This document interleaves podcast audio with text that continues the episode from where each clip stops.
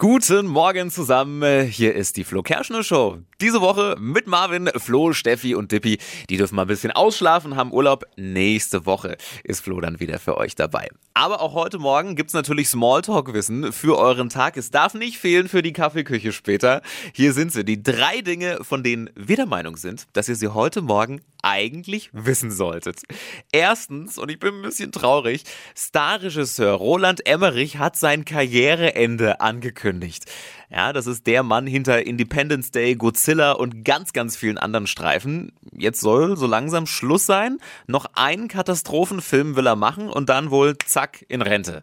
Ja, soll aber noch so zwei, drei Jahre dauern, bis der Film gedreht wird. Also so ganz schnell tut er sich dann doch nicht verabschieden.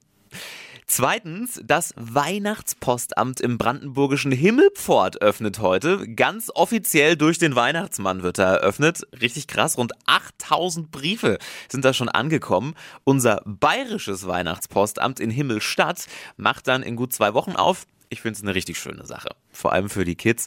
Hoffe aber jetzt auch, die Brandenburger werden nicht bevorzugt, wenn da schon Post abgegeben werden kann. Ne? Aber ich glaube, das Christkind macht da keinen Unterschied. Und drittens, heute ist der Tag, an dem Ex-US-Präsident Donald Trump ganz groß angekündigt hat, er will eine sehr große Mitteilung machen. Wie soll es ja heute von ihm geben?